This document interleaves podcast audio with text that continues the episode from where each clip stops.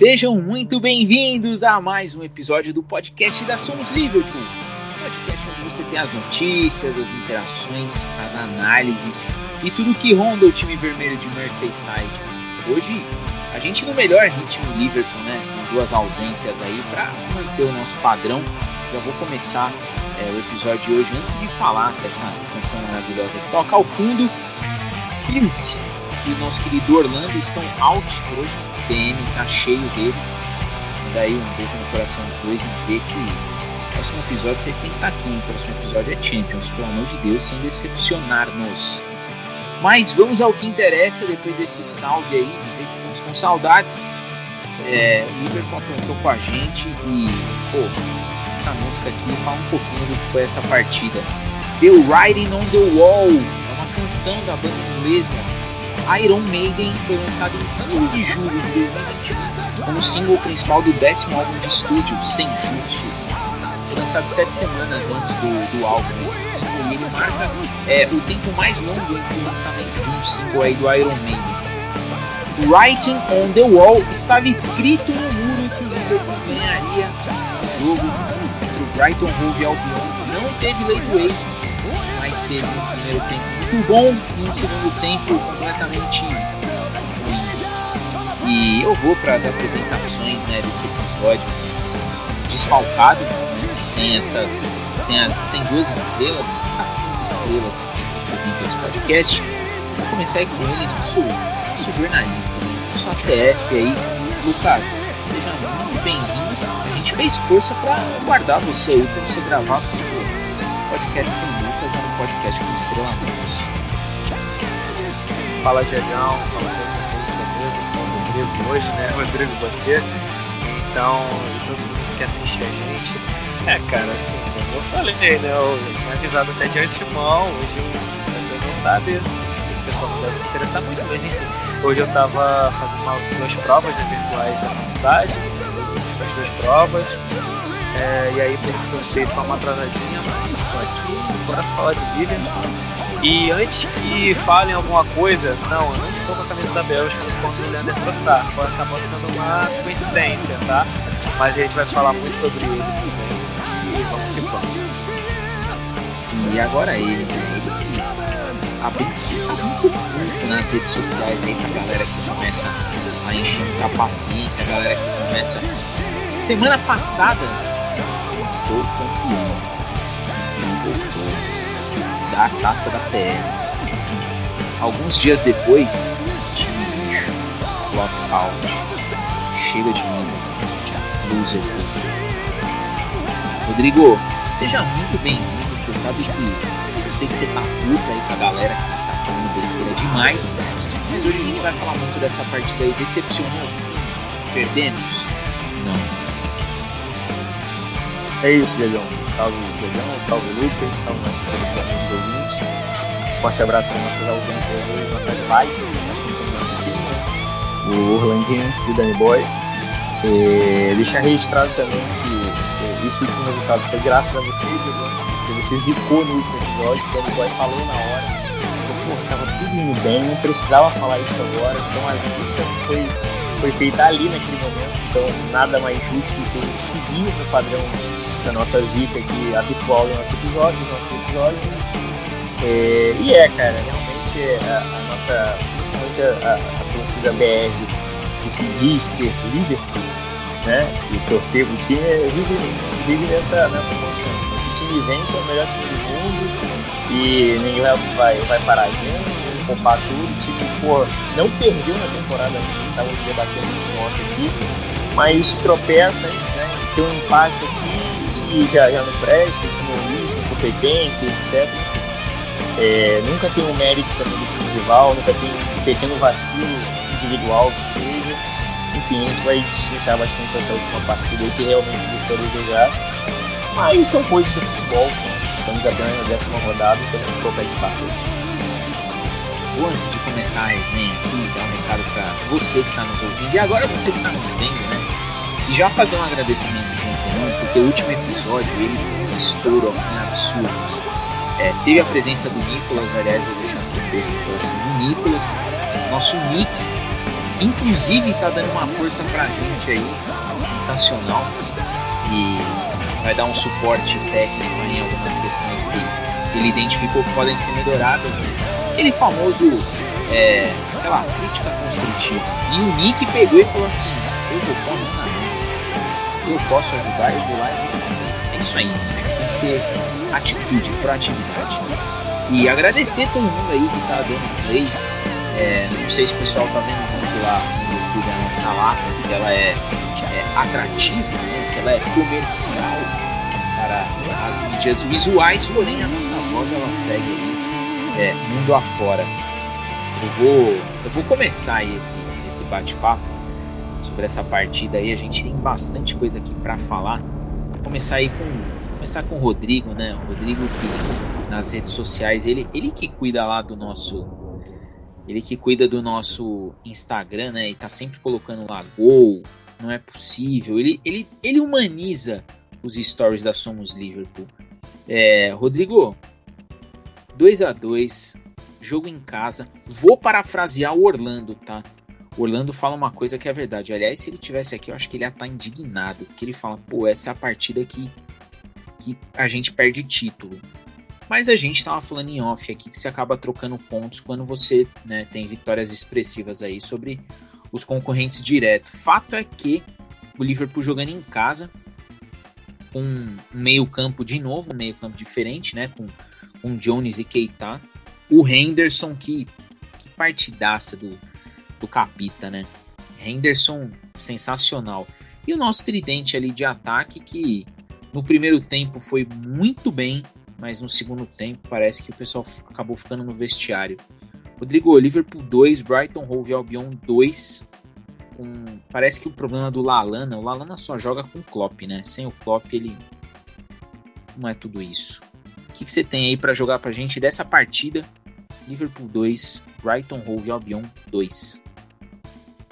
Então, Diego, para começar, é, é, aquilo que a gente estava aqui até debatendo em off, né? Eu concordo quando você é, cita o Orlando, né? Que seria é um tipo de partida que realmente faz perder um título ou pelo menos sair na frente ali para uma disputa pela liderança.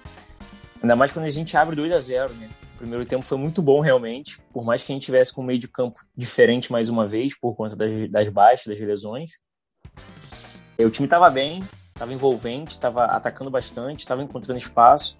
É logo no começo do jogo, pô, o Salah, né, mais uma vez, mais uma participação em gols do nosso querido rei do Egito.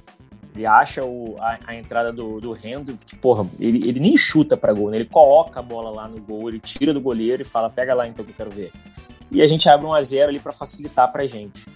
É, infelizmente, nós tivemos mais uma baixa no decorrer desse primeiro tempo, que o Keita precisa sair sempre uma lesão. E o Ox entra, e aí você sente que parece que tudo vai dar certo, que o Ox dá uma bela assistência pro Mané ampliar a partida né? O cara entra, tipo assim, soma, né, de fato na partida, tipo, opa, é aquele jogo que é pra gente golear. É pra gente aí abrir uma boa vantagem e ficar tranquilo.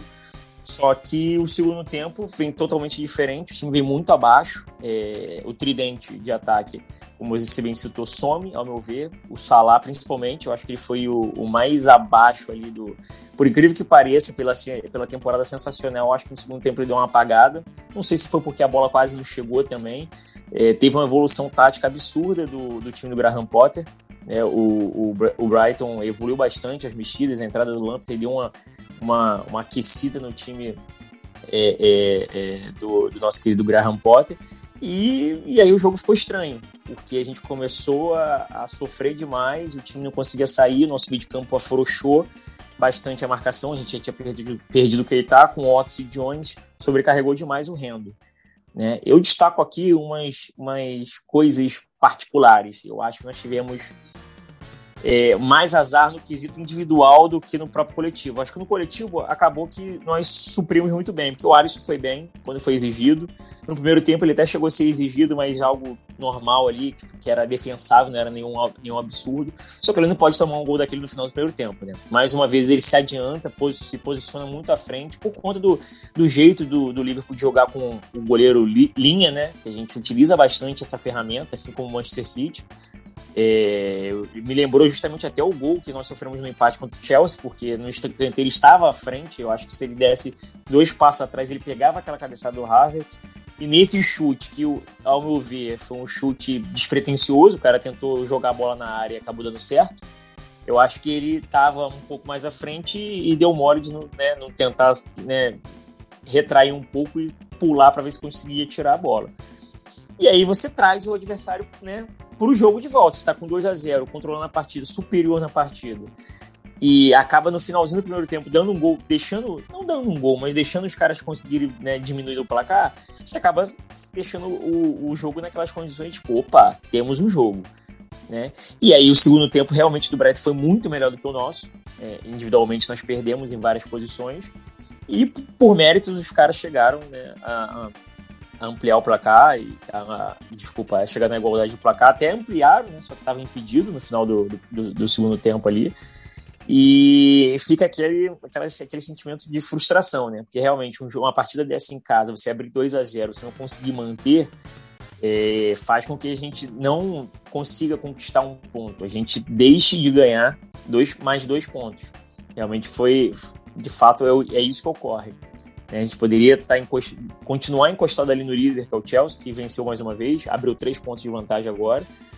E só que me chama a atenção realmente foram os erros, né, eu acho que é, é nem erros, mas assim, a, a queda de, de nível individual, né, de alguns jogadores. Nós perdemos o meio de campo com a saída do Keita, o Jones no segundo tempo não conseguiu render a mesma coisa que no primeiro, o Ox a gente sabe que não podemos contar tanto com, o poderio de marcação dele assim, então acabou sobre, sobrecarregando muito o rendo, e o time ficou naquele, né, é, é, é, é mano a mano direto, a defesa toda hora pegar, era pega em mano a mano e complicou. É, me chama também a atenção porque o Van Dijk fez uma partida para mim abaixo. Eu acho que teve alguns pontos que ele acabou errando. É raro também você falar isso, só que, cara, nós estamos falando de jogadores de futebol, seres humanos. Não é porque o cara faz uma temporada absurda, que não tomou um drible, não sei o que, sei que lá, que ele vai sempre repetir isso. Vão ter dias bons e dias ruins. E aconteceu do cara não tá tão bem assim. É, eu acho que o Konaté também nessa partida também já não foi tão bem.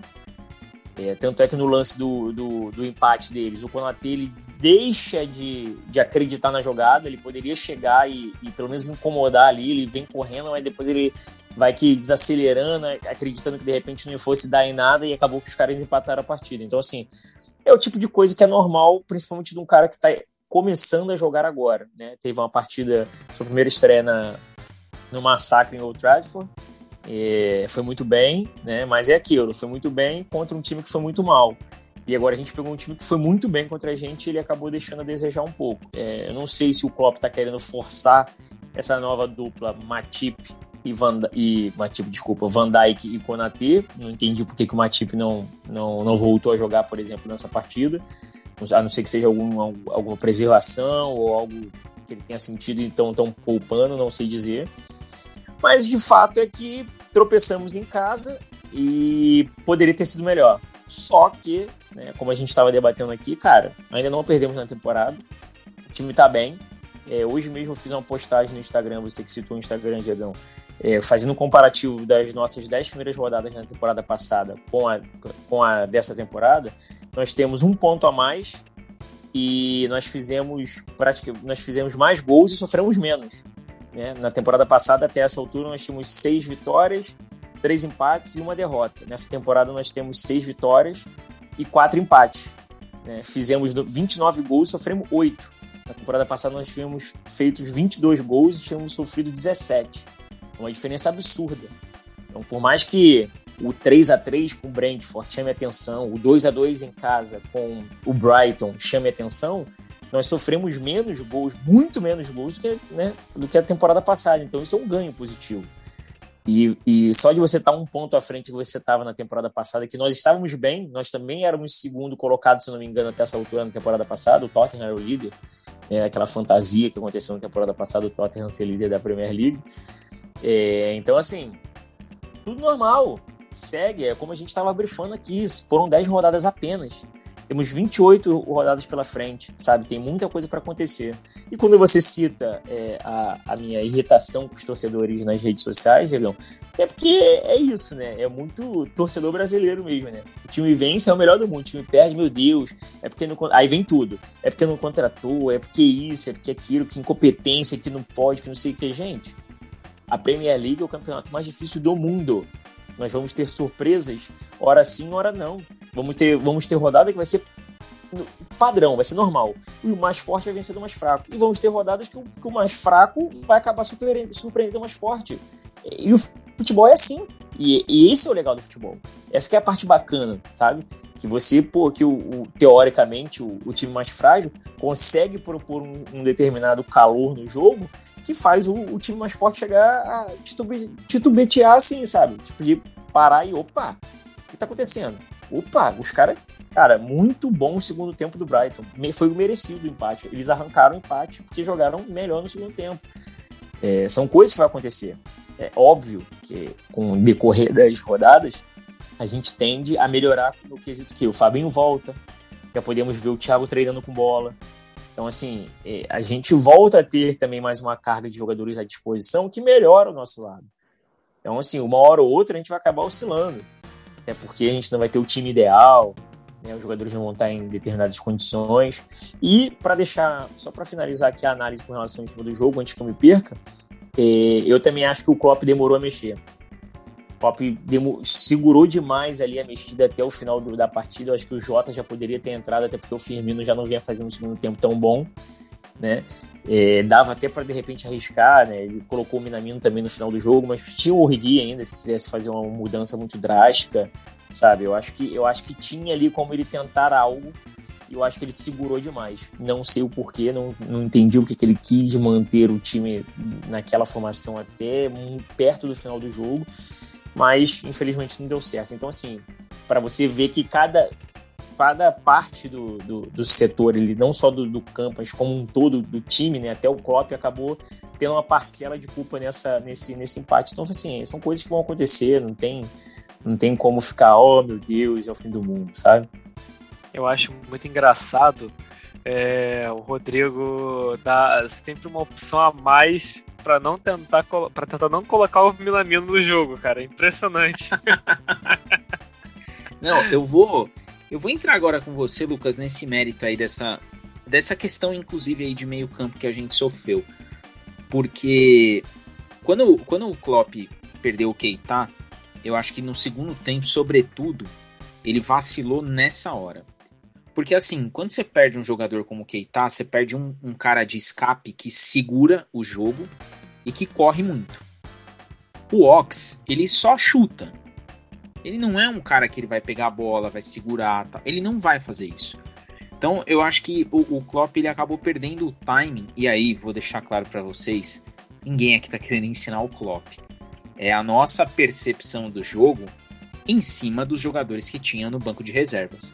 Então é, é, eu concordo com o Rodrigo com a questão do Jota, que eu acho que quando ele perdeu o Keita, ele já poderia ter mudado ali umas 3, 4 peças para já entrar no, no ritmo assim, ó, eu vou mudar. Então já vou colocar o Jota, que o Jota é um cara que consegue segurar a bola ali mais na frente. Acho que ele poderia ter segurado para colocar o Chamberlain, acho que ele poderia ter tirado o Konate e jogado o Matip para dar mais uma segurança ali, principalmente pelo fato de, de que ele estava vendo o Brighton sair direitinho com a bola. Inclusive no final do jogo, ele, ele deu uma declaração muito legal falando: olha, quem, quem fala aí do Brighton, que teve sorte e tudo mais, é porque não vê os caras jogarem. Porque a saída de bola dos caras, você olha e fala: uau, olha essa saída de bola. Então, assim, é, o Brighton é aquilo que a gente estava falando antes de começar a gravar, né? É, na Premier League, a gente tem é, os times, não é com um estilo próprio, mas a Premier League tem o seu estilo de jogo.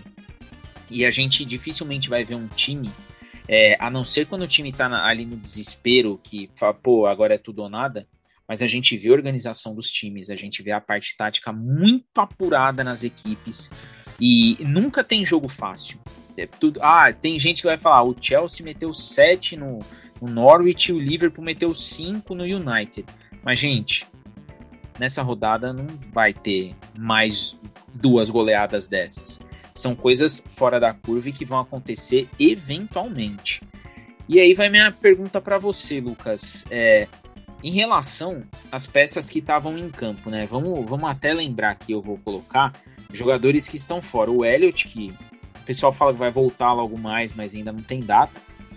O Thiago e o Fabinho, que devem voltar agora para o meio de semana, pelo menos ficar à disposição para o jogo contra o Atlético de Madrid. Mas o time tinha no banco ali o Tsimikas para lateral, o Joe Gomes, o Matip, o Minamino, o Tyler Morton, garotão da base, o Ox, o Origi e o Jota. Eu até acho que o Origi poderia ter entrado nesse jogo para ser o cara para fazer a parede, para ser o cara para incomodar ali na frente, mas, né, não aconteceu. É, é fácil falar agora, né? É, Lucas, aí o Minamino, claro. a, gente, a gente tem que respeitar é o Rodrigo que o samurai ele tem que ficar na dele, calmo, tranquilo e no banco. Mas o que, que, você achou aí, Lucas, dessa partida, esse 2 a 2 Sobretudo após a saída do Keita, que deve passar dois anos agora fora, né? Que machucou, aproveitou bastante, foi legal, a gente também gostou, foi elogiado aqui e agora deve passar um, aí umas duas temporadas fora. Mas o que, que, você achou dessa partida, Lucas? Sobretudo dessas questões aí de, de ordem de substituição, que, pô, faltando três minutos para acabar o jogo, você botar um Minamino, você tá de sacanagem, né? Aí você, você tá de tiração também. O que, que você viu aí nessa partida, Lucas? Liverpool 2, Brighton 2. Até porque se colocasse o Minamino um tempo antes, a gente teria feito em 5 a 2 entendeu? Na partida, mas tudo bem. Só não falei para colado. É. Assim, cara, é, agora. Assim, falando sério, eu acho que essa partida resume bem o dilema do Liverpool. Qual é o maior dilema para vocês do Liverpool? Primeiramente, vou fazer essa pergunta. Qual é o maior dilema do Liverpool para vocês? O que vocês colocariam como assim o maior problema que o Liverpool sempre enfrenta nas temporadas atualmente? Jogar contra time fechado é um inferno. Hum. Rodrigo? É, puxando da última temporada é o problema com as lesões, né? E a, a reposição não ser a altura, é isso que é o, o time da parada. É, exatamente. Assim, tem, a questão do. E, e exatamente, o, as duas coisas que vocês colocaram resume bem o que, o que foi o jogo, né? A gente teve um jogador machucado e a gente não teve quem repor direito, porque, pô, tem o Ox, tudo bem, tudo bom, é da posição, mas não faz a mesma função. Aí quem faz. Cadê os jogadores que fazem a função? Cadê o Thiago? Cadê o Fabinho? Ah, tô machucado. Entendeu? Não estão à disposição. É, e aí você tenta sair num jogo que, assim, que, pô, querendo ou não, a, a, partida se moldou da seguinte forma: o Liverpool foi lá e meteu 2 a 0 Todo mundo pensou, inclusive eu, fato, pensei, isso vai ser um vareio do, do, do, do, do Liverpool, do Chelsea, mano. É, falou Chelsea ali com, com Norwich, entendeu? Pensei em vareio lembrei disso. Enfim, é, vai ser um vareio do Liverpool. Não há pessoa que vai que iria pensar que ah, o Liverpool vai tomar um gol no final do primeiro tempo, vai tomar outro gol no, no, no segundo tempo, vai passar sufoco e ainda é, é, capaz de perder, entendeu? Ninguém ia pensar isso. Ninguém. Entendeu? Nem o mais pessimista ia pensar. Só que aconteceu o que aconteceu. É, um golzinho. Claro, teve todo o mérito do garoto, mas, pô, cara, sem, sem sacanagem, puta gol na sorte também ao mesmo tempo. Porque um gol daquele não é fácil sair, é muito raro, é um azar. É, fora o mau posicionamento do Alisson, né, que faz parte da, da própria organização do Klopp. Então, assim, dá para você, se você for muito fã do Alisson, é, dá para você tirar um pouco da culpa dele e colocar no Klopp, né? Mas eu não acho isso justo, né? Porque isso já aconteceu em mais de uma partida, isso aí não é justificável. É, mas o que que acontece? Saíram dois, saiu 2 a 1 um no jogo.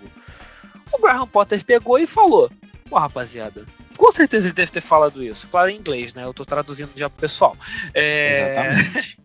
Pô, rapaziada, olha só. A gente tá aqui em Enfield. Está difícil pra caramba pra de jogar contra o segundo colocado, um, um dos postulantes ao título, o, o, o não é o atual campeão da, da PL, mas há, há dois anos foi, entendeu? Campeão da PL.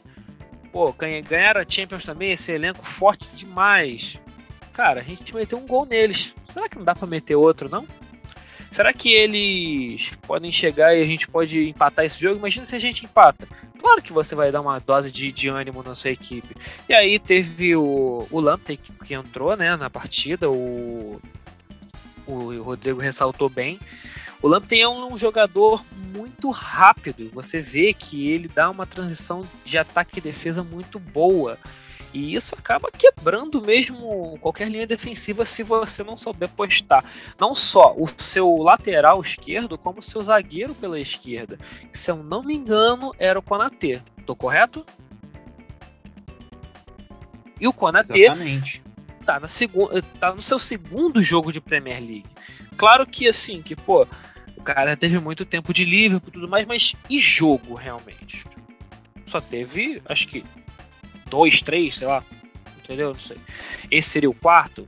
Não sei. É... E, cara, Premier League não é Bundesliga. Entendeu? É, por mais que eu goste bastante da Bundesliga, seja uma, um campeonato que, mesmo tendo só um campeão, é, que é o Bayern de Munique, eu acho que é um campeonato muito bacana de se acompanhar, fora que você tem como ver uma porrada de jogador bom, mas não é o mesmo ritmo do PL. E aí, se você pega um jogador que está se adaptando ainda ao ritmo da PL, um ritmo mais intenso, e você joga ele no meio dos leões ali, ele pode acabar falhando, como aconteceu num gol. Não que seja assim, pô, algo para você crucificar o cara, mas foi exatamente isso que aconteceu. E principalmente no meio-campo, devido ao meio-campo também fragilizado. Aí você tem a saída de bola ótima, né, que até o Klopp ressaltou, do, do Brighton, foi uma junção de coisas. Ele vai, eles foram se acertando na, na partida e eu achei isso muito interessante.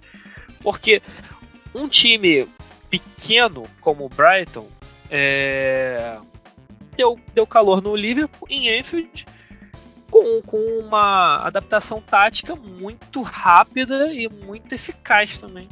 Quem iria imaginar isso, sabe? Não que vá acontecer em todos os jogos. É, mas uma coisa interessante, Diego, só que para finalizar o que eu ia falar, interessante para falar aqui é que o Liverpool tem sofrido em casa mais do que fora, né? Se você for reparar. A gente não perdeu, né? Ainda, mas se eu não me engano, teve três empates do Liverpool e duas vitórias, se eu estiver correto. É, um empate contra o Chelsea, empate contra agora contra o Brighton e também contra o City. É, eu estava vendo na tabela da Premier League, o Liverpool em casa seria, se contar somente jogos de casa, seria o quarto colocado abaixo do Arsenal, para você ter uma ideia. Chelsea, City, Arsenal e, e Liverpool estariam no, no G4, mas, em, mas fora, o Liverpool seria líder. É o melhor aproveitamento fora de casa, o, o Liverpool tem.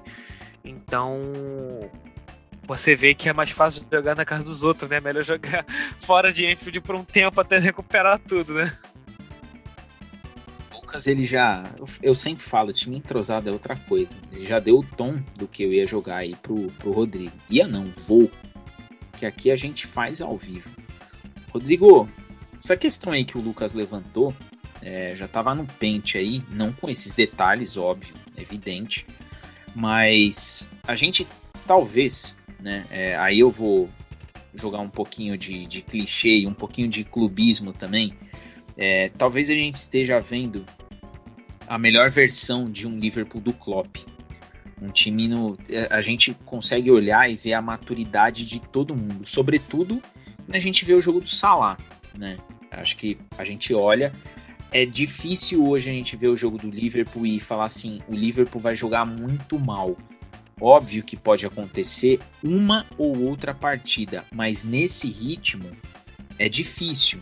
A gente teve aí o segundo tempo contra o Brighton, mas eu acho que foi muito mais mérito do Brighton pelo estilo de jogo que tem e pelo jogo que coloca do que propriamente o Liverpool que assim deu de ombros para a partida. É, aí eu vou jogar para você o seguinte, a seguinte análise. É, o Liverpool ele sofre mais em casa, talvez pelo fato de saber que o adversário não vai vir ávido ao ataque. E talvez essa melhor versão do Liverpool que a gente esteja vendo ainda precise desse ajuste para entender o timing de quando jogar em casa, como agredir um time que vai vir e vai ficar ou na espreita ou um time que também vai agredir. E, e aí, pegando esse, esse retrospecto de que em casa o Liverpool tem um desempenho abaixo do que tem fora, é, o que, que você acha que pode preocupar ao longo da temporada? Pensando o seguinte, tá? É, vamos excluir jogo contra o Chelsea, jogo contra o City e jogo contra o United. Que esses aí é, são aqueles jogos em que tudo pode acontecer. Mas é, essas outras partidas, o Liverpool em casa, pensando em ser campeão, não pode ter os vacilos ali, essas baixas individuais que você mesmo colocou, isso aí não pode acontecer com regularidade. E é uma coisa que no jogo contra o Chelsea a gente pontuou algumas questões individuais, no jogo contra o City também. É, ao longo da temporada, que ajustes que o Liverpool precisaria fazer para evitar que tenha um segundo tempo como teve agora contra o Brighton. Pensando o seguinte, tá? é, os times, quando vêm jogar, também vêm jogar taticamente arrumados e também vão arrumar alguma coisa contra o Liverpool, porque espaço tem. O que, que você acha que precisa ser ajustado aí? É para usar essa janela de fim de ano para fazer algum ajuste? Então, Diogão, é, sobre os três jogos aí que o Lucas citou, e é, você até falou pra gente não usar como parâmetro, porque tudo pode acontecer, mas foram o, de fato o que aconteceu os três empates em casa, Chelsea, City e o Brighton agora, né? É, contra o Chelsea, eu acho que o time mais difícil que nós pegamos com relação à dificuldade em, em propor o nosso estilo de jogo é contra o Chelsea. Porque tem um padrão de jogo muito defensivo bem forte, e, e, é um time que quase não sofre gols. É um time que, pô, por mais que o Mendy tivesse até trabalhado. Então, sofreu três gols, né? né isso, Lucas? Então, é, se, se, o Mendy trabalhou, até trabalhou naquele jogo, mas depois que o time teve uma superioridade numérica e a gente precisou tentar de alguma forma chutar de média e longa distância, né? É, então, assim, ele acabou sendo exigido, mas, tipo assim, o Chelsea é o time mais forte defensivamente, o que a gente teria mais dificuldade para poder é, propor o nosso estilo de jogo. Então, até aí, um empate é no mínimo ok, né? Não é, não é à toa que os caras são o líder da competição com três pontos de vantagem agora. Então, beleza. O City já é um jogo que é mais igual, porque são dois times que propõem bastante o jogo ofensivamente falando. Então, é, é pedrada que dá lá, dá cá, e assim vai. Entendeu? Então, assim, é, me chama, aí sim vem esse ponto que você colocou. Me chama a atenção da gente ter tido um, ótimo primeiro tempo, quer dizer, um ótimo primeiro tempo, não, um, um, um primeiro tempo bem abaixo, né? Os caras terem sido superiores e a gente ter tido um ótimo segundo tempo. E aí a gente chegar até ficar na frente do placar e infelizmente sua infelicidade ali no final, a bola desviar ali no Matip, eles conseguiriam acabar empatando a partida. Então assim, foi um jogo que nós não conseguimos, assim como foi no jogo contra o Chelsea, ter é, é, 90%, 90 não, é 90, os 90 minutos mais ligados. Meio que uma linha tênue né, de, de, de exibição. Oscilou bastante. Foi um, um, um tempo para um lado, um tempo para outro lado. E quanto o Brighton foi a mesma coisa. A gente teve um primeiro tempo muito bom e o segundo tempo dos caras. Então, assim, realmente está difícil a gente encontrar esse, esse jeito de jogar dentro de casa que a gente consiga manter um padrão de manter aquela, aquela regularidade ali, de jogar muito bem um tempo, começar o outro, o próximo tempo também jogando muito bem. Mas isso não é uma particularidade também é, só da Premier League, não. Lembrando o jogo contra o Milan. Nós tivemos 20 minutos absurdos. Eu acho que até aqui os, primeiros, os 20, melhores 20 minutos de jogo do Liverpool na temporada foi aquele, aquele contra o Milan, que a gente amassou os caras. A gente sai na frente do placar, mas depois da, cede dois, duas bobeiras individuais ali que os caras viram e a gente, né? Mas, mas nesse jogo em si, é, apesar de a gente ter tido essa dificuldade, foi o melhor se tratando de partida dentro de casa no geral. Porque a gente foi muito bem a maior, a maior parte do primeiro tempo do jogo e fomos muito bem no, no segundo tempo como um todo. A gente não, não chegou a oscilar tanto. Entendeu? Então eu acho que assim, eu acho que o, padrão ou um panorama a se seguir seria o jogo contra o Milan. Apesar de duas falhas individuais no final do primeiro tempo ali, de ceder a virada dos caras e a gente meio que entrar em um, num, num segundo tempo meio complicado, nós, foi a melhor partida do Liverpool em, em, casa, ao meu ver, na temporada até agora. Foi aquele. Foi aquela, porque nós jogamos muito bem até 1 a 0 ali, amassamos, sabe? A gente, porra, fizemos 1 a 0 continuamos em cima, o time tava muito bem, dois vacilos os caras viraram o jogo. Mérito do time do Milan. Contudo, a gente começamos o segundo tempo muito bem, tanto é que logo empatamos e mais para frente a gente vira o jogo e vence a partida. Então, assim, eu acho que a melhor partida que o Liverpool teve na temporada foi contra o Milan, apesar de duas falhas individuais ali no final do primeiro tempo. Eu acho que o panorama é esse, é buscar aqu aquela intensidade ali e aquela concentração daquela partida pro, de, pro, de, pro restante da temporada nas partidas em casa, que eu acho que a gente consegue chegar num, num, num nível ok ali de, de, de, de atuação e, e, conseguir pelo menos arrancar nossas vitórias aí, por mais difícil que seja. Então, é, é agora na Premier League realmente está difícil. É difícil a gente encontrar esse padrão. Então, acho que se a gente se esperar nessa partida contra o Milan, e aí volta aquilo tudo, né? Óbvio, né? A gente tendo as peças de reposição, né? os titulares de fato à disposição, isso tudo facilita. Né? É, é, é, óbvio que alguns jogadores vão acabar oscilando e a janela de, de meio de temporada é importante para a gente poder repor aquilo que eu acho que é o mais principal para a gente, que foi o que foi debatido no, no, início da temporada como um todo, né? A sofrência de não contratar. Seria mais uma peça ofensiva, cara. Se o Liverpool conseguisse mais uma peça para lado de campo ali, é, acho que seria interessante sabe? Que tem o Diogo Jota, o Origi fez até algumas as partidas deles aqui, até aqui muito boas, tem gol na temporada, já tem assistência, vem, vem, vem ajudando bastante, mas se sabe que não é o cara que vai mudar uma partida, de fato. Então seria interessante sim a gente buscar alguém é, é, para ser reserva desse trio ofensivo da gente aí. Pro meio de campo, cara, é aquilo que o Danny Boy até falou no último episódio. É, é, é o setor que a gente tem mais peças, são oito jogadores entendeu? A disposição no geral, né? Enfim, mas estamos sofrendo com algumas lesões aí, são, são lesões pequenas, que uma hora ou outra vai acabar oscilando, um vai poder jogar, outro joga, e assim vai. Na última, foi, acho que foi a pior partida que nós tivemos até aqui com relação à reposição no meio de campo, foi a última. Eu acho que daqui para frente tende a voltar à normalidade. Thiago e, e Fabinho já devem estar disponíveis, quer dizer, se estiverem, já vão ser titulares, provavelmente serão titulares da próxima partida.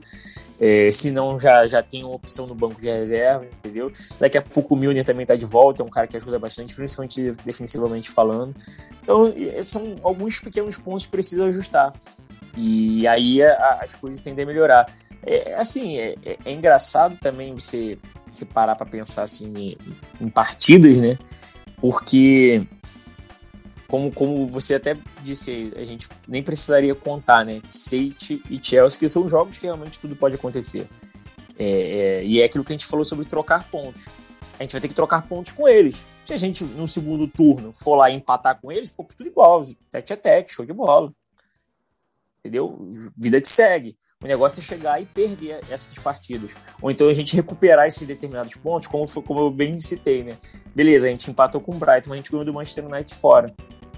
Então, se você fazer um comparativo, você meio que trocou pontos, porque no, no mundo normal, você empatar com o United de fora seria algo aceitável. E você ganhar do Brighton seria algo aceitável, super normal. Então você faria quatro pontos nas duas últimas rodadas. O Liverpool fez quatro pontos nas duas últimas rodadas. Não é, não é um bicho de sete cabeças. É algo aceitável. O problema é a ordem dos fatores, que nesse, nessa situação acaba alterando o produto entendeu?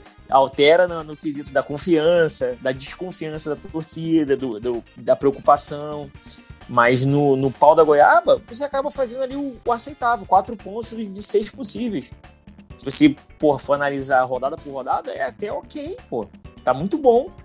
Não dá para você não fazer nenhum ponto, fazer um de seis, aí complica. Mas, pô, você fazendo quatro de seis, então, assim, eu acho que eh, dá para a gente poder ajustar, botar o, o, o, o, pé no freio aí, ver o que precisa acertar. Uma coisa aqui que eu vou indagar, o Diegão, que me chama muita atenção é o Klopp não ter um padrão de jogo alternativo. Tipo, a gente, porra. Cansamos não, de falar sobre isso. Não, é, não temos peças de reposição. Pô, vou meter um 3-4-3 mete três zagueiros lá atrás, mete quatro meias ali, dois laterais abertos e dois meio de campo e com os três na frente, ou um 3-5-2 da vida. como Sabe? o próprio Graham Potter fez, né, cara? E, exatamente. o time dele, exatamente. né? Acho que foi o maior diferencial da partida. Exatamente. Então isso me chama atenção desde a época do Borussia. Eles, o máximo que ele altera é para aquele 4-2-3-1, que no próprio Liverpool ele já fez bastante, bastante vezes. Né? Eu até achei que no segundo tempo ele poderia até tentar ter, ter feito isso, já que a gente estava com o meio de campo comprometido, ele metia, puxava o Firmino para fazer esse 10 né? E jogava o, o Jota para fazer a trinca lá com o Mané, Salah e, e, e, o Jota, né? O Jota com Mané e Salah. Fazer o tridente. Então, assim, e de repente ficava o Rendo e o, o Ox, ou o Rendo e o próprio Jones ali e, e via no que dá. Só que a gente não tem, a gente só varia para isso, com 4-2-3-1 e é só. Eu acho que determinados jogos, a gente sempre falou sobre isso, né? Determinadas peças que você tiver à disposição é aquilo, cada jogo é um jogo você tentar usar da, da melhor maneira. Me chama, me chama atenção esse, esse, esse lado do cop aí. Vou aproveitar e jogar essa, essa questão aí para o Lucas e vou é, acrescentar alguns detalhes, né? É, o Liverpool, ele, ele acaba tendo... Ele muda muito a característica do meio campo quando, por incrível que pareça, quando não joga o Henderson, a gente sabe que vai ser um meio campo muito mais agressivo, e quando joga o Henderson, a gente sabe que vai ser um meio-campo mais dosado. O Henderson, ele realmente ele, ele é um reloginho desse meio-campo do Liverpool, porque ele é o cara que dosa o momento de marcar mais pesado e ele é o cara que consegue também armar o jogo mais de trás, ele é o cara que consegue é, cadenciar um pouco mais a partida. Só que o Henderson, ele rigorosamente ele precisa de um parceiro do lado dele para dividir essa função. Quando joga Henderson e Fabinho, a gente vê que o Fabinho consegue dar uma dimensão absurda do que é o jogo, porque ele olha para o lado, ele vê um cara que está se preocupando full com a marcação. E ele fala: Meu, eu vou conseguir armar o jogo, eu vou conseguir segurar a bola, eu vou conseguir chamar a falta, eu vou conseguir puxar a marcação do adversário para liberar um dos três da frente e até dar liberdade para o Henderson subir. Só que essa é uma característica que a gente não tem no banco de reservas, Lucas. E talvez seja esse um dos fatores que o Klopp olha e fala assim: hum, eu não eu não consigo chegar nesse nível de alteração para manter a agressividade, porque o Kurt Jones não faz o que o Fabinho faz, o Ox muito menos, o Keita também não faz, e quem chegar próximo de fazer até e, e, é muito voluntarioso, não é dele, é o Milner. Só que a gente tá sem o Milner. Então, pensando nessa questão aí, muito bem frisada pelo Rodrigo, dessa dificuldade do Klopp de ter essa variação para manter a agressividade e não para se fechar. E pensando nessa questão do meio-campo, que a gente está sem o Milner, agora perdeu o Keita, tá sem o Elliot, e estamos aí na expectativa da volta de, de, de Fabinho e de Thiago. É, você não acha que tem um pouco a ver também essa questão de características, jogadores polivalentes, mas que a gente não tem um reserva polivalente, por exemplo? Além do Milner, claro. Não, o Milner, se, se der luva de goleiro para ele, ele joga no gol. Ele joga, é... fácil. Cara, mas esse é o grande. Esse é o. É o que o futebol moderno pede, né, cara? Assim, eu acho que essa é o é o principal ponto agora do futebol moderno. O que que acontece? O futebol moderno você precisa de jogadores que atuem pelo menos três, três posições. Se não atuar em três posições, pelo menos você tem que ser fora de série em uma, entendeu? Por exemplo, é, o Harry Kane, vou colocar aqui um jogador do Tottenham, Harry Kane. É, ele, cara, ele é um jogador que sai muito da área, dá muita assistência pro som, mas ele é um cara fora de série. Então, acho que todo mundo aqui concorda que o Kane é um centroavante fora de série. Só tá se perdendo no Tottenham, né? Porque não tem um estilo de jogo próprio, é, não tem jogadores muito bons para ser fora o som, né? Jogadores do, que assim, que vão ser. Você sabe que vai servir ele muito bem na função de centroavante. Ele tem que sair de, de campo, enfim.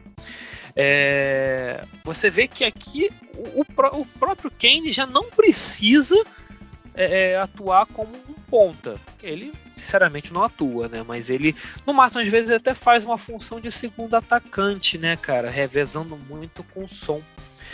mas ele já tem essa, essa versatilidade, né? Atualmente, o elenco do Liverpool, cara, dá para chamar de limitado nesse, nessa questão? Eu acho que sim. Porque se você olhar, tudo bem, tem o Fabinho. O Fabinho sabe fazer o quê? Pô, ele joga de, de primeiro volante, óbvio, né? É a primeira função dele. E também joga de zagueiro, ok, tranquilo. É, o Thiago joga de primeiro e segundo volante. Mas e um zagueiro que joga de volante? E aí? Tem? É isso que eu ia. É, agora é, é, é para onde eu queria puxar. Não tem um zagueiro que faz volância, não, não é? Beleza. Então cadê o Klopp para mudar? Eu, agora vou puxar o que o Rodrigo falou para mudar o esquema tático e jogar uns três zagueiros ali, por exemplo. Quer ter mais é, um, jogo, um time mais ofensivo, mas não perdendo é, a ofensividade do trio de ataque ou até mesmo do meio campo ficar um pouco mais livre, até mesmo com o próprio Ox. Por que não tirar o Curtis Jones? Eu tô falando isso com uma dor no coração do caramba, tá? É... Por que não tirar o Curtis Jones colocar um Joe Gomes ou um próprio Matip, alguém que tenha uma boa saída de bola, para até mesmo desafogar um pouco o Henderson, né? Porque ele estava fazendo aquela situação ali sozinho, ainda você perde o Curtis Jones ali no meio, você perde o Keita, óbvio, né? Mas não estou nem colocando essa questão. E aí você vai sobrecarregar ainda mais o cara. Então seria melhor um zagueiro com, com saída de bola, né? Por que não colocar um Joe Gomes? Por mais que o Joe Gomes seja um cara muito questionado, até mesmo por mim, Será que ele não tem uma boa saída de bola? Será que você não consegue colocar ele ali no centro? O Van Dijk caindo um pouquinho pela, pela direita, o Konaté pela esquerda. Aí, para saída de bola melhor, você coloca o Diogo Gomes ali no centro, ou reveza, enfim. Cadê a variação tática? Se você não tem jogadores versáteis, você, como treinador, claro, eu não tô obviamente não estou tentando ensinar o Klopp, né? Mas o que assim a cartilha básica do futebol fala: se você não consegue fazer uma coisa, você se adapta a outra, né? É, o problema é o Klopp se adaptar, né? Adaptar o próprio time à situação adversa. É, foi exatamente o que o Rodrigo falou, tô pegando muito desse gancho. Então, poxa, um 3-4-3 ali, cara, resolveria o problema do Liverpool nessa partida. Eu não vou dizer que resolveria todos os problemas, mas eu acho que dá uma segurança defensiva, dá mais tranquilidade de você trabalhar um pouco mais a bola, ter um pouquinho mais de paciência para chegar a um terceiro gol, ampliar a partida, não tomar o segundo gol que seja. Ou seja, você estaria é, é, é dificultando a, a vida do, do, Brighton. Porque é a mesma coisa, vamos supor, é um jogo de xadrez. Para quem joga xadrez vai saber. É, você está fazendo os movimentos. Aí você está vendo.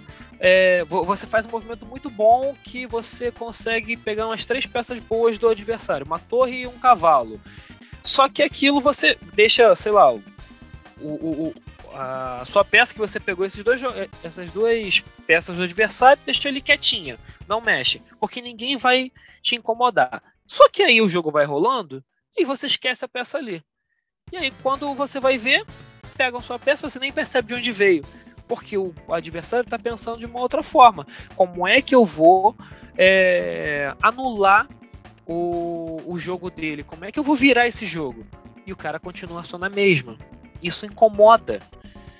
Você tem que pensar outras formas de jogar que incomode o adversário. Não tá dando certo? Muda. Tá dando certo? Continua. Quer, quer testar outra coisa? Muda também, é válido. Mas se continuar assim, pode ser. Eu, acho difícil também, mas pode ser que o Liverpool possa ter outros tropeços, cara. Pode ter trope... vai ter jogo contra o Arsenal que tá tendo uma boa temporada. É, agora, né? No caso, no começo não teve. Tá tendo uma boa sequência. É, vai ter jogo agora contra o West Ham, que meteu 4 no Aston Villa. Tudo bem que o Aston Villa tá em quatro, tem agora quatro derrotas seguidas, mas, poxa, o West Ham tá bem, ele, é o, ele está em quarto.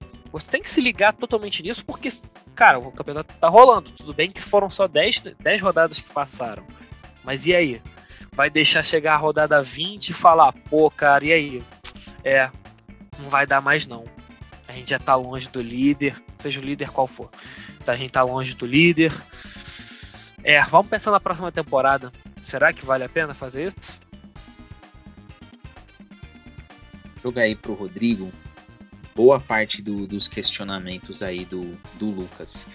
E vou também fazer alguns links com, com o que você mencionou. O Klopp no Borussia, ele tinha três jogadores que eram vitais ali para ele. Se eu não me engano, era o Hummels na zaga, que estabilizava total. O Gundogan, que fazia naquele Borussia o que o Fabinho faz no Liverpool. E tinha o Gutsy, que era o cara que direcionava ali as jogadas pro, pro ataque. E tinha o Royce ali na, nas pontas, que fazia um verdadeiro inferno, né?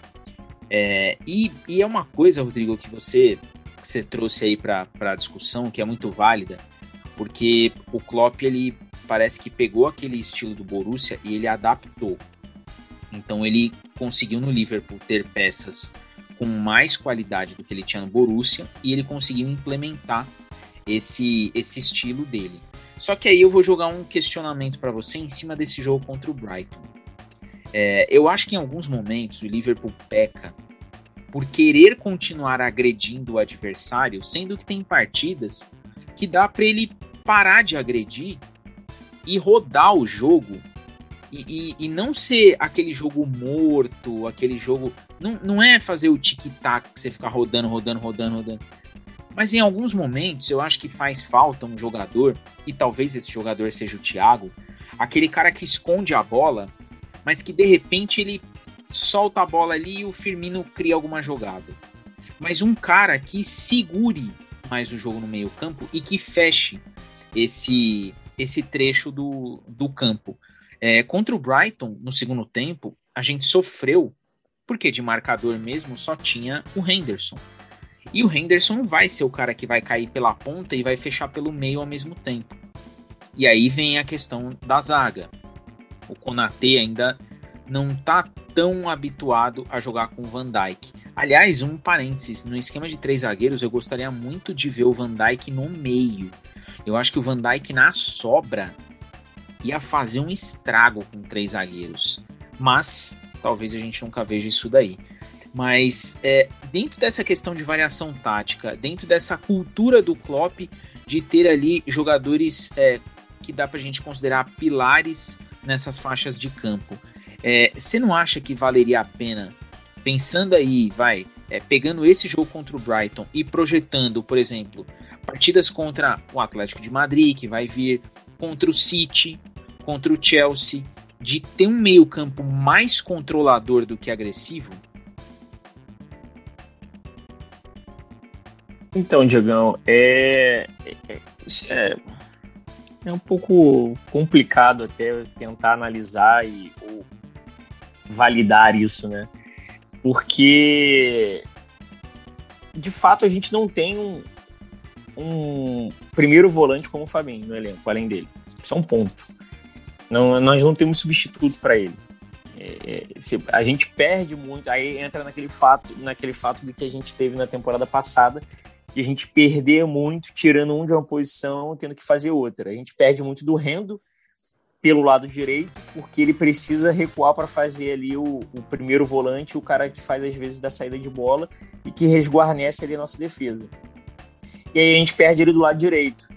Né? É, então, assim, e aí quem tiver ali do lado direito nesse jogo, quando com a saída do Keita, foi até o Ox que entrou. Então, assim, não deu a cobertura necessária que o Henderson dá para o Arnold. Então a gente sofre demais, ainda mais quando a gente pega um time como o do Brighton, que tem uma saída pelos lados bem interessante e veloz. Os jogadores são bem, bem agudos. Então, assim, a gente vai acabar sofrendo o tempo todo. Então, isso tudo é, tem que ser pensado.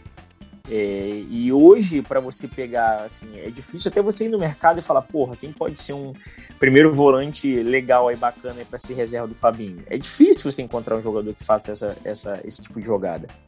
É muito, é muito complicado. Ainda mais para um time que já tem um padrão de jogo bem, bem pré-definido como o do Liverpool.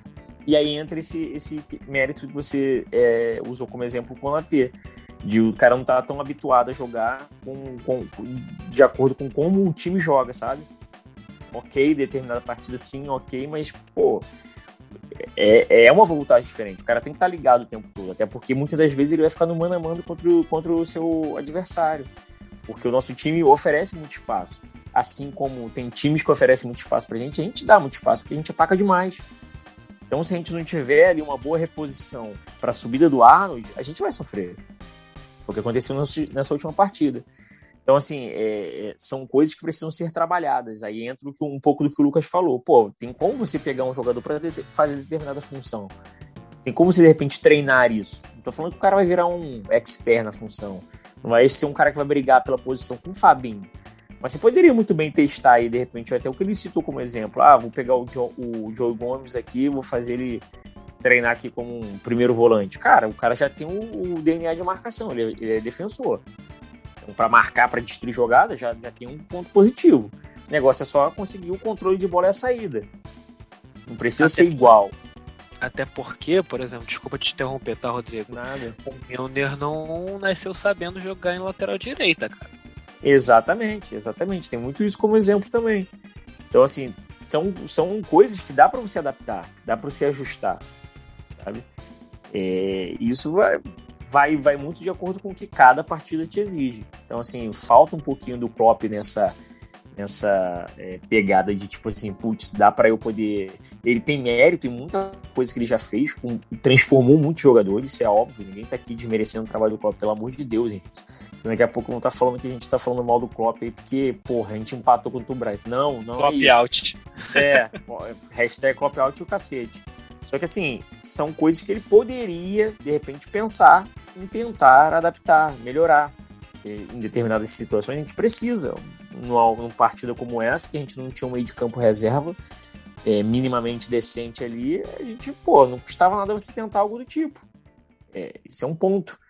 Né? Isso, assim como a gente pensa ofensivamente, a gente sempre falou, pô, podia tentar isso, podia tentar aquilo, defensivamente da mesma forma. É, e, e, me chama assim, de novo, mais uma vez eu vou citar aquilo, atenção com relação ao Matip ter do nada não ter jogado as últimas duas partidas. É, tava vindo muito bem, né?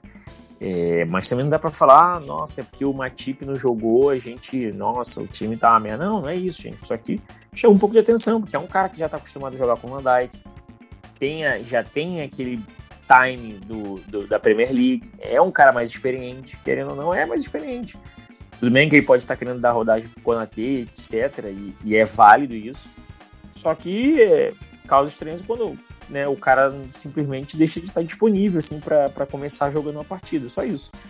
Mas é, é focando mais na, na, na, nesse, nessa análise final aí, eu acho que é um pouco de cada coisa, o Diegão. Dá para você avaliar assim cada, cada posição. É, de, de, determinados jogadores eu acho que tem sim o, o feeling para de repente fazer uma reposição, nem que seja ali por de, de, determinados minutos de partida. Nos últimos 20 minutos ali, pô, o fulano de tal tá fazendo tal posição. Eu acho que vai, valeria a pena testar é, numa emergência, mas o ideal é que a gente tenha um substituto, isso é um fato, né? De pronta entrega, assim, que a gente possa contar com alguém que vá fazer a função e, e, e tenha costume com ela. Lucas, jogar agora para você aí mais uma questão dessa, dessa partida. É óbvio que as dificuldades elas ficaram evidentes e, e a gente já tratou, né, de alguns motivos. Mas tem um, um detalhe que eu acho que é o principal, que é uma coisa que o Rodrigo já falou aqui. É a questão do jogador estar tá ligado o tempo inteiro. E a gente chama muita atenção, rodada após rodada, que a Premier League ela tem uma intensidade de jogo e uma intensidade mental também que é muito alta. É muito alta. Qualquer descuido parece que o adversário ele está esperando aquele descuido para ele ser letal ali. É, nessa, nessa questão de chances cedidas, né?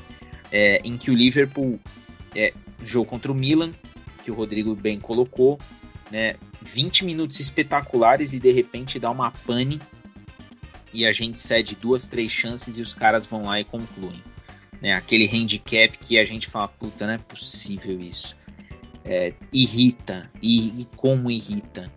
É, pensando nesses detalhes, nessa questão de chances cedidas, é, o Liverpool, ele, eu até tive uma, uma resenha, breve resenha, não, não vou falar o nome porque eu não vou lembrar quem foi, até para não dar o crédito indevido, mas uma resenha interessante no, no grupo do Liverpool, que a gente tá, é que o pessoal falou, pô, podia contratar porque falta meio campo. Eu falei, cara, o Liverpool tem uma temporada aí que renovou com 4, 5 jogadores de meio campo.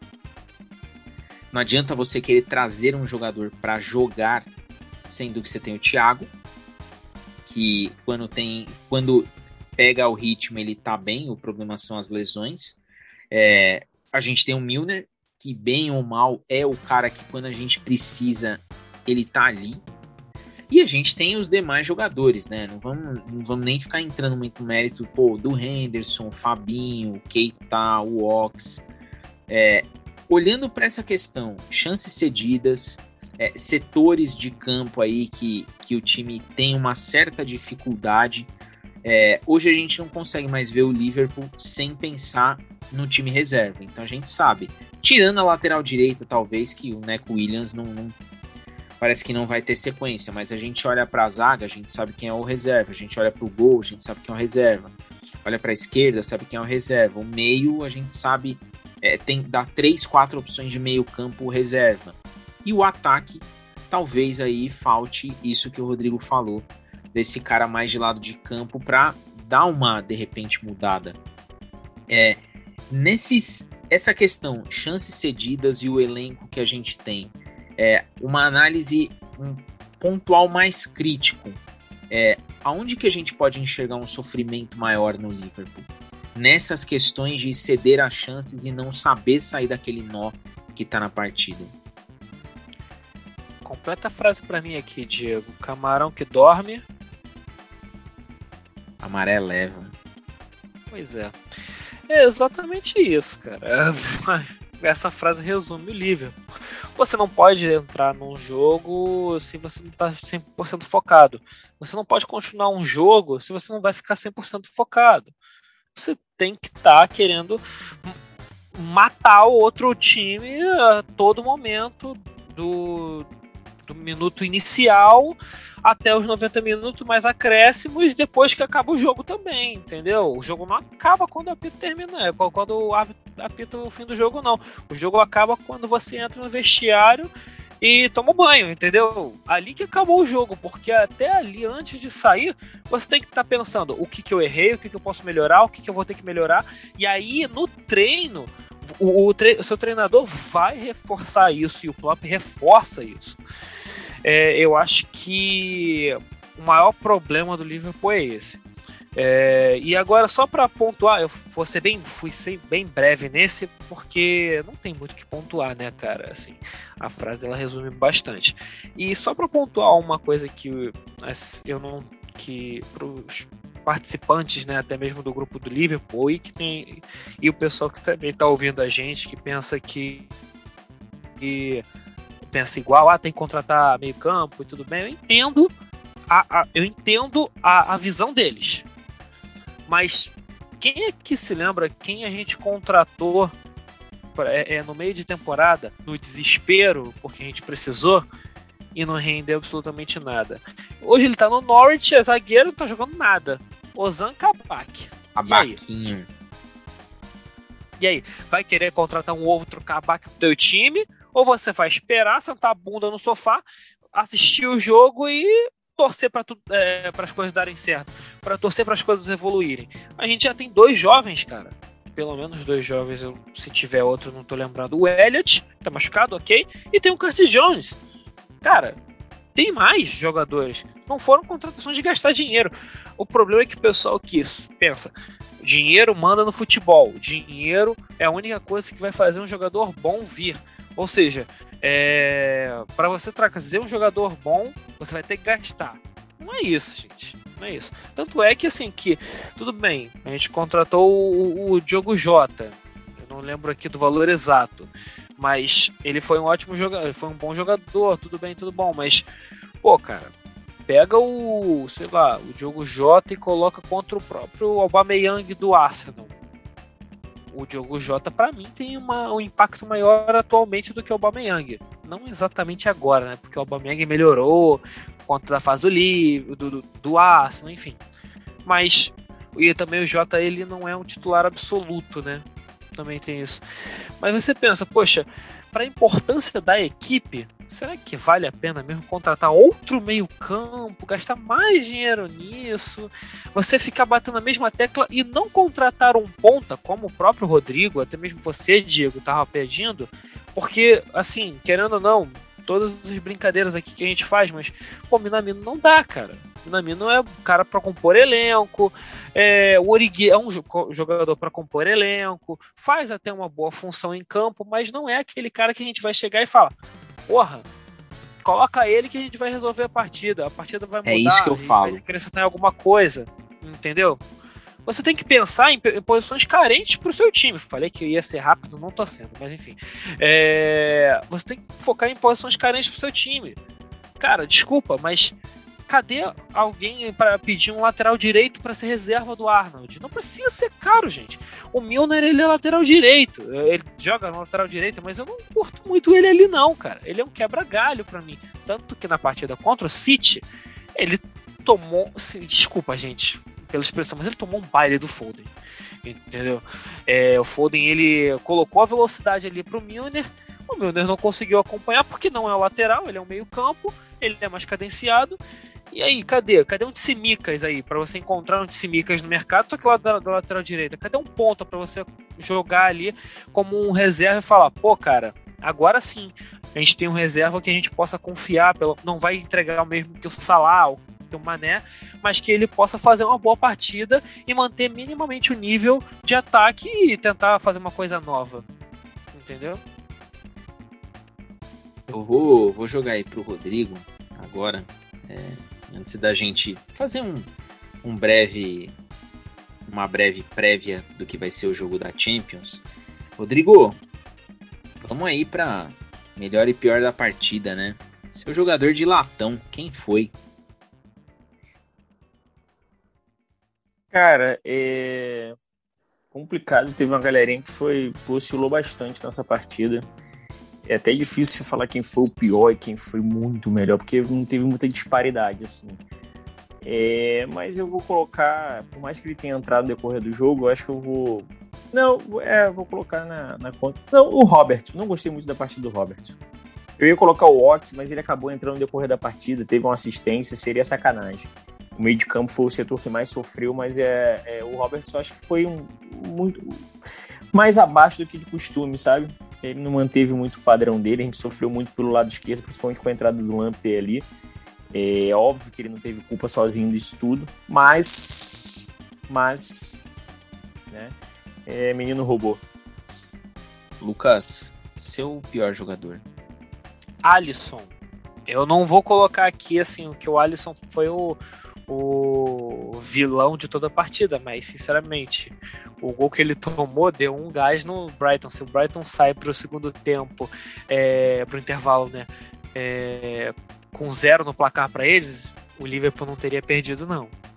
Muito difícil. Seria praticamente impossível do Brighton ter empatar a partida. Eu acho que assim que a falha do, do Alisson foi o primordial pro, pro Liverpool não ter vencido. E eu vou, assim, só questionar um pouco o, o, Rodrigo, não falando que ele tá errado, mas, cara, exatamente que o Lamptey ele entrou, ele tem, como eu falei, tem uma boa transição ataque e defesa, e, cara, ele estava sendo sobrecarregado porque também o, o, próprio zagueiro, né, ao lado dele, não, não contribuía tanto na defesa, contribuía bem, mas não 100%, que era o Konaté, né?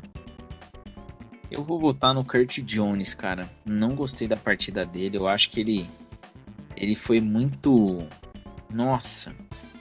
Ele foi muito disperso ali. No, no momento que a gente precisava dele é mais ligado, ele assim completamente solto.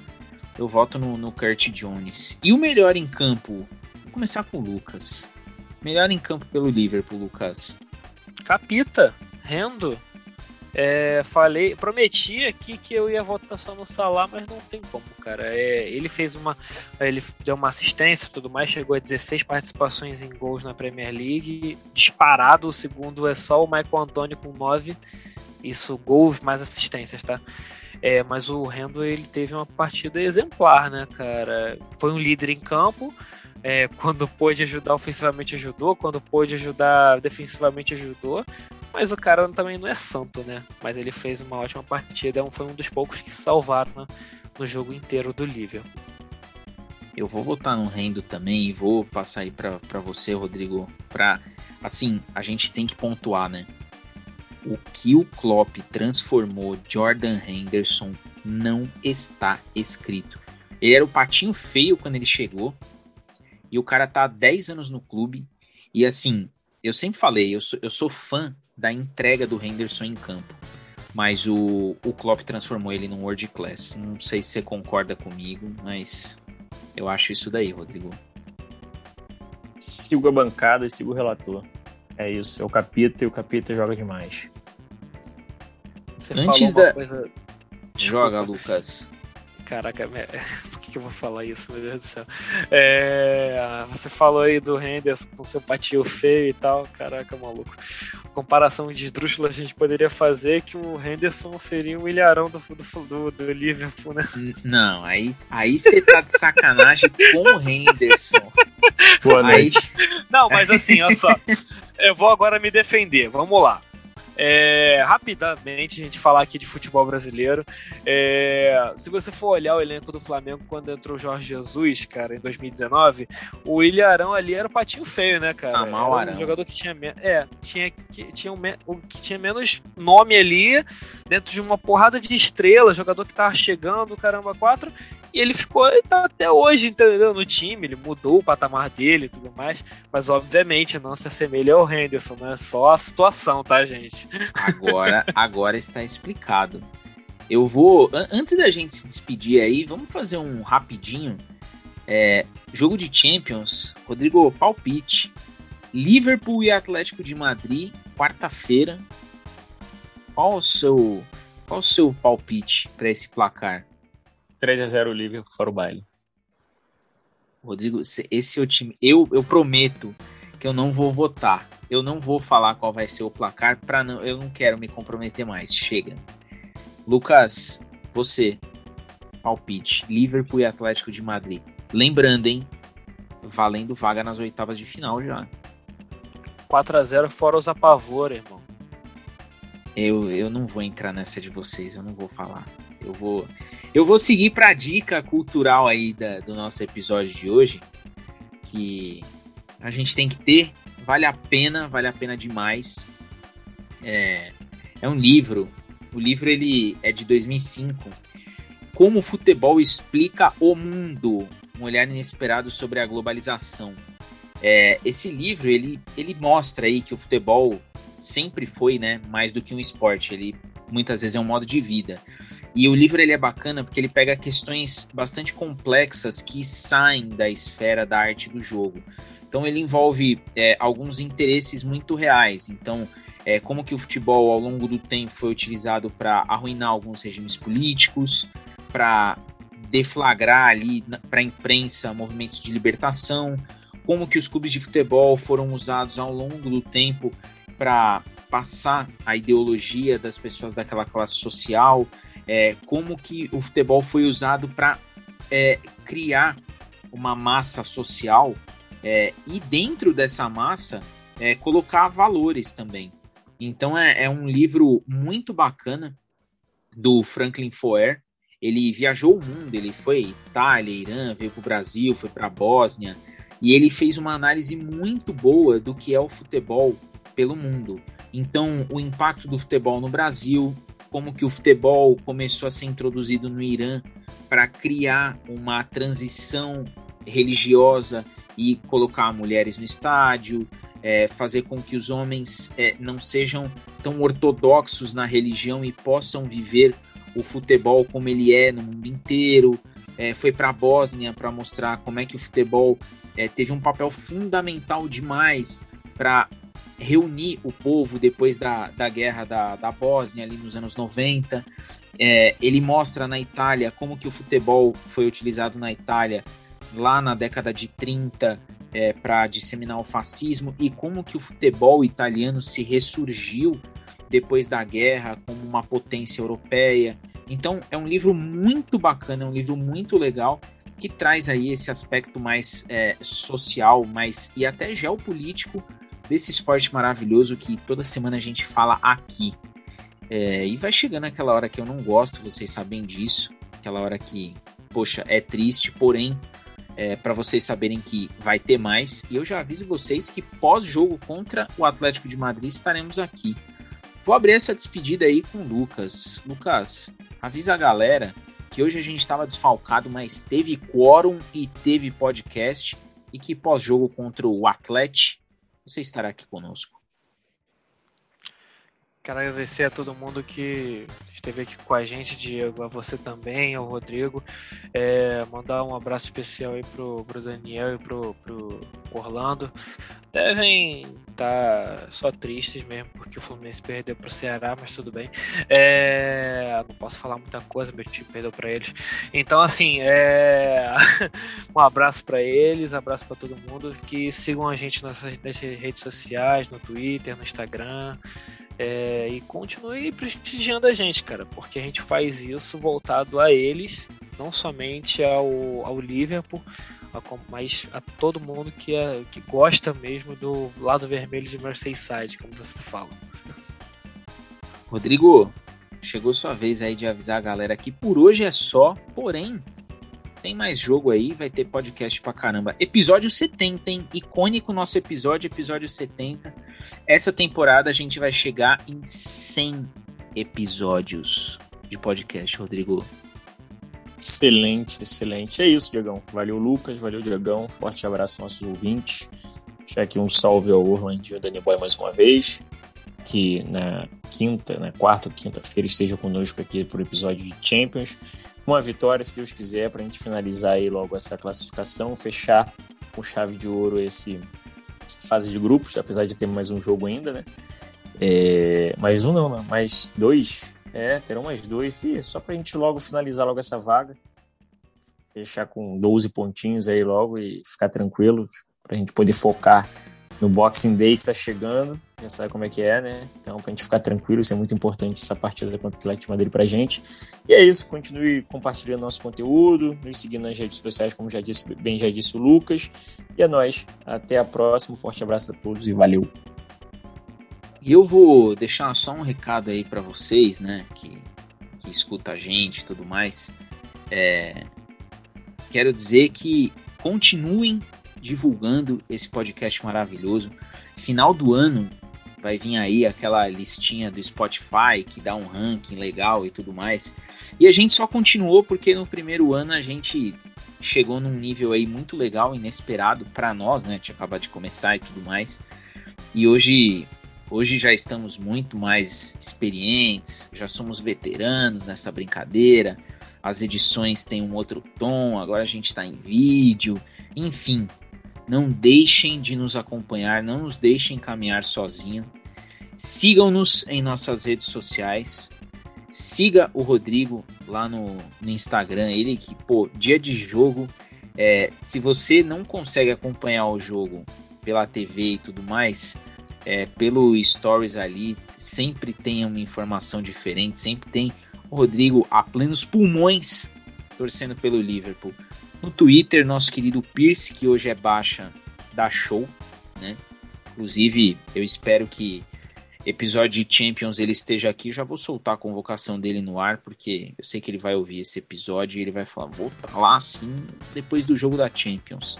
Mas quero agradecer demais a audiência de vocês, cada play que vocês dão, cada compartilhamento, cada feedback. O pessoal do grupo do Liverpool sempre está colocando um feedback, pô, muito bacana e tudo mais. E dizer que pós-jogo contra o Atlético de Madrid, cá estaremos. Falando se assim tudo der certo de uma vitória e já projetando, já vou até fazer um exercício básico aqui de quem poderiam ser os nossos adversários nas oitavas de final. Mentira, mentira, não vou fazer isso. Agradeço demais a audiência de vocês. Não vou zicar o Liverpool. Perdemos. Vai dar tudo certo vai dar tudo certo. E vou fazer igual o Lucas. Já vou fazer a lista de quem a gente vai, de quem a gente pode enfrentar. Confia. Se falar confia dá certo. Deu certo na última. Deu certo na última, né? A gente viu aí. E eu fico por aqui. Beijos no coração e fui.